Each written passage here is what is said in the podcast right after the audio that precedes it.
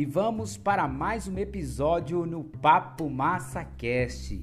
Hoje, 1 de agosto de 2021 e nós estamos na sétima temporada lendo o livro Quebrando o Hábito de Ser Você Mesmo Como Desconstruir a Sua Mente e Criar uma Nova, do Dr. Joy Dispenza. E no último episódio, nós terminamos o capítulo 4, que fechou uma sequência da qual o Joe Dispenza fala sobre os três grandes. Você precisa superar o ambiente, você precisa superar o seu corpo e você precisa superar o tempo. O Dr. Joe Dispenza, ele é, baseado nesses três grandes, ele, ele mostra que são os grandes implicadores para que nós é, sempre é, fiquemos ali, permanecemos no, no looping, criando mais do mesmo. Por quê? Porque ele afirma que é, o ambiente nos condiciona a recriar uma vida, ou perdão, a repetir uma vida que nós já temos, né? Então, o fator de você muitas vezes seguir pro mesmo, pelo mesmo caminho, indo para o trabalho, encontrando as mesmas pessoas, sendo criada no mesmo ambiente, tudo isso pode condicionar você a, a um tipo de vida e fazer com que você sempre crie mais do mesmo. Ele também colocou que você pode acontecer de que é, muitos de nós sabemos que o pensamento é que deveria comandar e que por meio do pensamento nós deveríamos direcionar as nossas ações e atitudes. E isso até acontece. Contudo, somos embargados, vamos dizer assim, ou embriagados pelo próprio corpo que se habitua a determinados tipos de sentimentos e emoções, na qual começa a exigir do cérebro e o corpo termina se tornando uma mente inconsciente, um subconsciente, exigindo que a gente permaneça também, permaneça também dentro de um looping, buscando as mesmas coisas e tal. E ele fala que isso precisa ser superado por meio do pensamento. E outro que ele coloca é o tempo. Uh, se tem uma coisa que você pode fazer, segundo ele fala aqui, é ir para o passado ou tentar antecipar o futuro por meio do pensamento, sentindo isso também no corpo.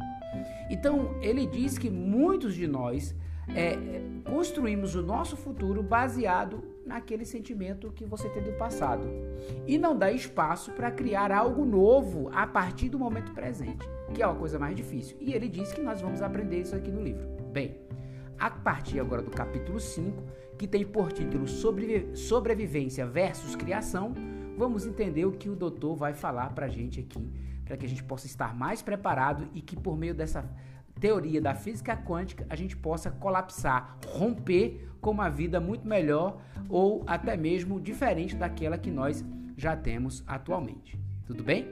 Vamos deixar de conversa? Vamos partir para o capítulo 5? Vamos para a leitura? Simbora!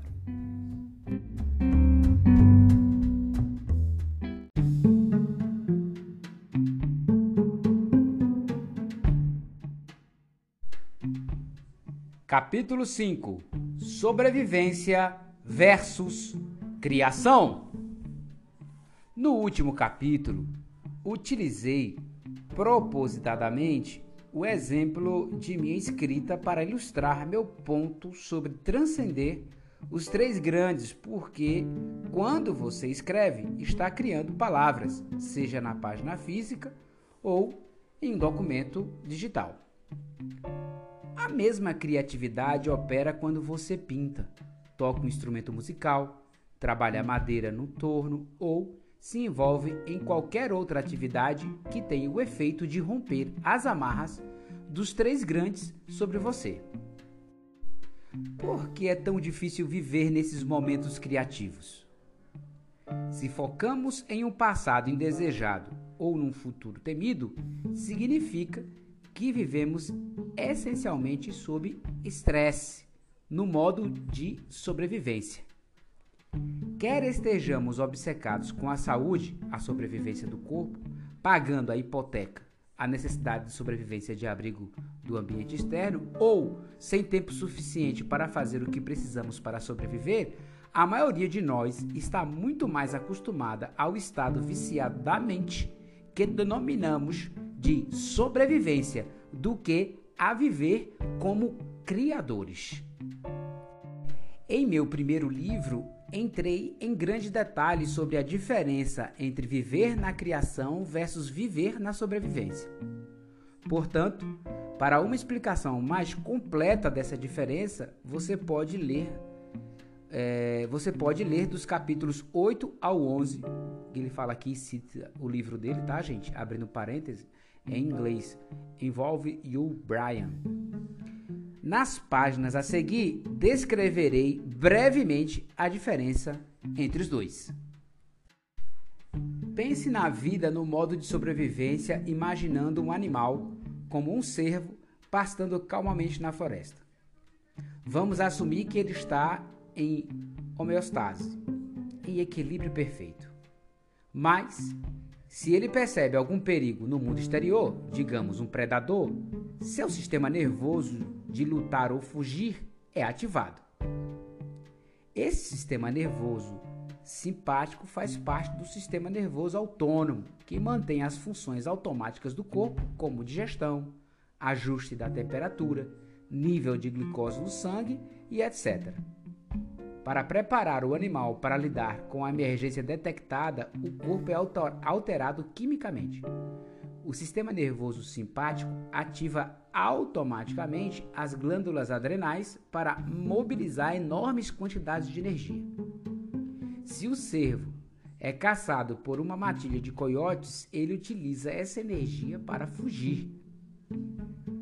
Se é, se é suficientemente ágil para escapar incólume, talvez após uns 15 a 20 minutos, quando a ameaça não estiver mais presente, ele voltará a pastar, com equilíbrio interno recuperado. Isso é um estresse de curto prazo. Todos os organismos são projetados para esse estresse de curto prazo. Nós humanos temos o mesmo sistema instalado. Quando percebemos o perigo, nosso sistema nervoso simpático é ativado. A energia é mobilizada e etc. Praticamente da mesma forma que no cervo. Nos primórdios da história humana, essa resposta fantasticamente adaptativa ajudou-nos a confrontar as ameaças dos predadores e outros riscos à sobrevivência. Essas qualidades animais serviram-nos muito bem para a evolução como espécie.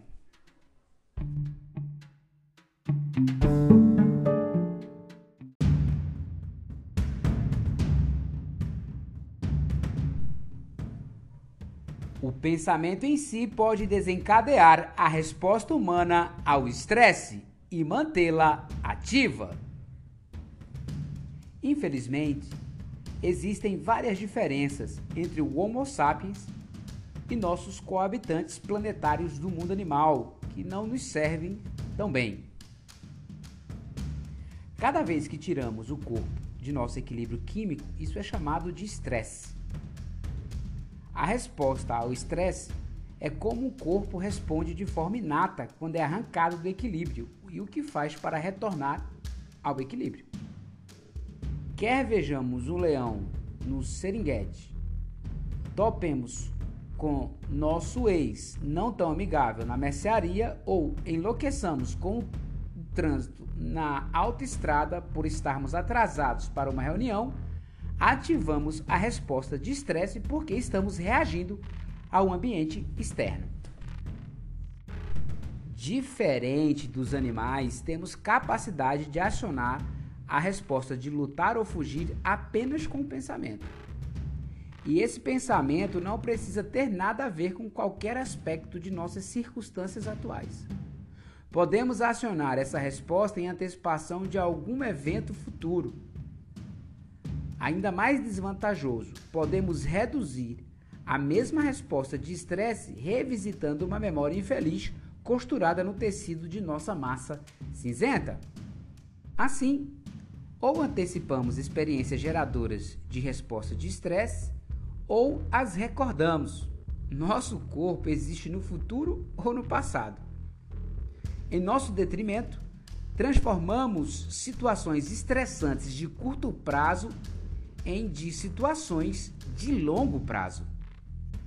Por outro lado, Até onde sabemos, os animais não têm a capacidade, ou deve dizer incapacidade, de reacionar à resposta de estresse com tanta frequência e facilidade que não consigam desativá-la. Aquele cervo, pastando alegremente outra vez, não é consumido por pensamentos sobre o que aconteceu há alguns minutos. Muito menos sobre os coiotes que o perseguirão ou que o perseguiram dois meses atrás. Perdão. Esse tipo de estresse repetitivo nos é prejudicial porque nenhum organismo foi projetado com um mecanismo para lidar com efeitos negativos no corpo quando a resposta ao estresse é acionada com tanta frequência e por tão longa duração. Em outras palavras, nenhuma criatura pode evitar os efeitos de viver em situações de emergência de longo prazo. Quando ativamos a resposta ao estresse e não conseguimos desativá-las, estamos fadados a algum tipo de colapso do corpo. Digamos que você continue ativando o sistema de lutar ou fugir devido a alguma circunstância ameaçadora, real ou imaginária, em sua vida. Como seu coração acelerado bombeia volumes enormes de sangue para suas extremidades e seu corpo está nocauteado pela homeostase, você está ficando preparado pelo sistema nervoso para fugir ou lutar. Mas vamos encarar. Você não pode fugir para as Bahamas, nem pode estrangular o seu parceiro de trabalho. Seria primitivo. Portanto, a consequência é que você condiciona seu coração a bater acelerado o tempo todo e com isso pode estar fadado a ter pressão alta, arritmias e etc. E o que sobra quando você mobiliza toda essa energia para situação de emergência? Se você está direcionando o grosso de sua energia para algum problema em seu ambiente externo, haverá pouco para o ambiente interno do seu corpo. Seu sistema imunológico, que monitora seu ambiente interno, não consegue repor a falta de energia para o seu crescimento e reparação. Portanto, você fica doente, seja com resfriado, câncer ou artrite reumatoide. Todas elas enfermidades mediadas pelo sistema imunológico. Quando se pensa nisso, a real diferença entre animais e humanos é que, embora os dois experimenta estresse, os humanos reexperimentam e pré-experimentam situações traumáticas. O que há de tão nocivo em ter respostas ao estresse desencadeadas por pressões do passado, presente ou futuro? Quando somos derrubados do equilíbrio químico com tanta frequência, o estado de desequilíbrio por fim torna-se a norma. Como resultado, estamos destinados a viver nosso destino genético e, na maioria dos casos, isso significa sofrer de algumas doenças. A razão é clara: o efeito dominó de cascata de hormônios e outras substâncias químicas que liberamos em resposta ao estresse pode desregular algum de nossos genes e isso pode criar doenças. Em outras palavras, o estresse repetido aperta os botões genéticos que começa a conduzir rumo a nosso destino genético. Assim, o que outrora era um comportamento muito adaptativo e uma resposta química benéfica, lutar ou fugir, torna-se um conjunto de circunstâncias extremamente nocivas e desadaptadas. Por exemplo, quando um leão caçava nossos ancestrais, a resposta de estresse fazia o que foi planejado que fizesse. Protegia-os de seu ambiente externo. Isso é adaptação. Mas, se por vários dias você fica ansioso com sua promoção, fica exageradamente em sua apresentação para a chefia ou se preocupa por sua mãe estar no hospital, essas situações criam as mesmas substâncias químicas como se você estivesse sendo perseguido por um leão. Isso é má adaptação você está ficando tempo demais no modo de emergência. O mecanismo de lutar ou fugir está consumindo a energia de que seu ambiente interno necessita. Seu corpo está roubando essa energia vital de seus sistemas digestivo, endócrino e imunológico, entre outros, e direcionando para os músculos que você usaria para lutar com o predador ou fugir do perigo. Mas, em sua situação, isso está apenas trabalhando contra você. Do ponto de vista psicológico, a superprodução de hormônio de estresse gera as emoções humanas de raiva, medo, inveja e ódio. Incita sentimentos de agressão, frustração, ansiedade e insegurança. E provoca dor, sofrimento, tristeza, desânimo e depressão. A maioria das pessoas passa a maior parte do tempo preocupada com pensamentos e sentimentos negativos. É possível que a maior parte das coisas que estejam acontecendo em nossas circunstâncias atuais sejam negativas? Obviamente que não. A negatividade fica tão alta porque ou vivemos em antecipação ao estresse ou a reexperimentamos graças a uma memória, de modo que a maioria de nossos pensamentos e sentimentos é impulsionada por esses fortes hormônios do estresse e da sobrevivência. Quando nossa resposta ao estresse é disparada, focamos em três elementos e eles são da maior importância. O corpo deve ser cuidado. Segundo, o ambiente, aonde posso ir para escapar dessa ameaça. E terceiro, o tempo. Quanto tenho que usar a fim de escapar dessa ameaça? Viver na sobrevivência é um motivo pelo qual nós, humanos, somos tão dominados pelos três grandes. A resposta ao estresse e os hormônios que ela desencadeia obriga-nos a focar no e ficarmos obcecados com corpo, ambiente e tempo.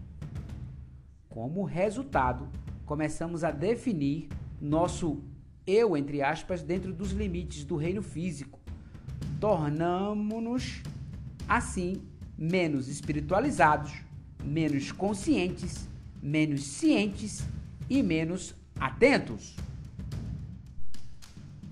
Colocado de outra forma, crescemos para sermos materialistas, ou seja, consumidos habitualmente por pensamentos sobre coisas do mundo externo.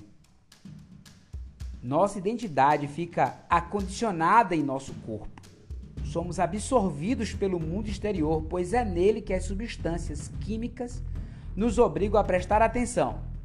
Coisas que possuímos, pessoas que conhecemos, locais aonde devemos ir, problemas que enfrentamos, cortes de cabelo que detestamos, partes do nosso corpo, nosso peso, nossa aparência em comparação com os outros, quanto tempo, quanto tempo temos ou não.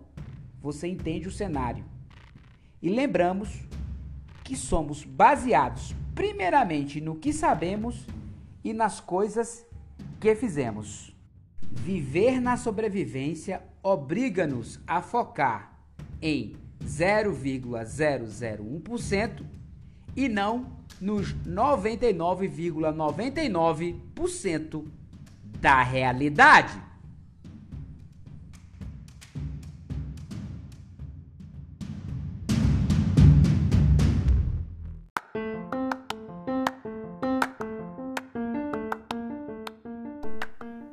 É, meus caros ouvintes, minhas amigas, meus amigos do Papo MassaCast.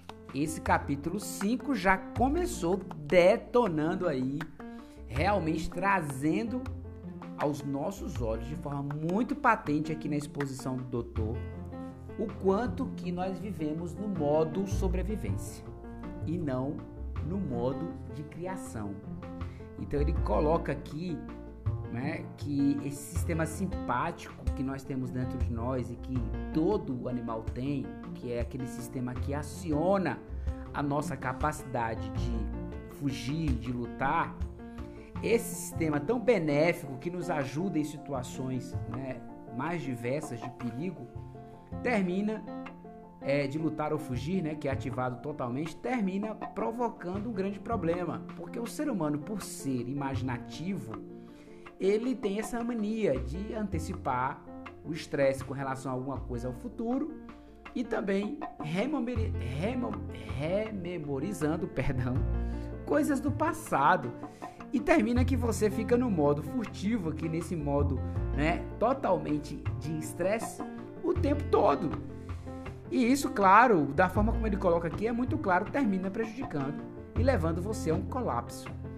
E é muito claro isso, a gente conhece pessoas em, ao nosso entorno de nossas vidas que vivem nisso. E outra coisa, você começa a viver uma vida baseada totalmente no ambiente, no corpo e no tempo, e você não tem mais tempo, inclusive, de criar algo novo, não é de, de tomar ou ter um outro caminho, uma outra atitude na sua vida. Então, espero que você reflita bastante sobre esse primeiro é, momento aqui, a primeira parte do que eu li do capítulo 5, porque vai ser muito profundo, vai ser muito tocante é, para as nossas vidas, tá bom? Muito obrigado pela tua, a tua audiência. Hoje está difícil, hein? As palavras hoje realmente estão aqui embolando na língua, mas a gente consegue aqui concluir com sucesso mais um episódio. Agradeço pela tua audiência de sempre, aos 16 países que estão conectados com o Papo Massa. E claro, eu quero lembrar você que é ouvinte aí, eu tenho um livro, né, que está no formato também de e-book no Google Livros, lá no, no Google Play. E, poxa, muito baratinho, né, num preço assim, sabe, que cabe no bolso de qualquer pessoa. E se você quiser dar uma força pro Papo Massa Cast, vai lá no Google né, na Play Stores e pesquisa lá no Google Livros que eu tenho certeza que você vai gostar do livro Papo Hashtag Massa, uma conversa para o antes de começar. Fica a dica aí e fica a minha gratidão aos 16 países que estão conectados conosco aqui no Papo Massa Cast. México, Suécia, Polônia, Rússia, Canadá, Colômbia, Estados Unidos, Portugal, Brasil, Espanha, Alemanha, Itália, Israel, Peru, Irlanda e nossa queridíssima Austrália que chegou recentemente.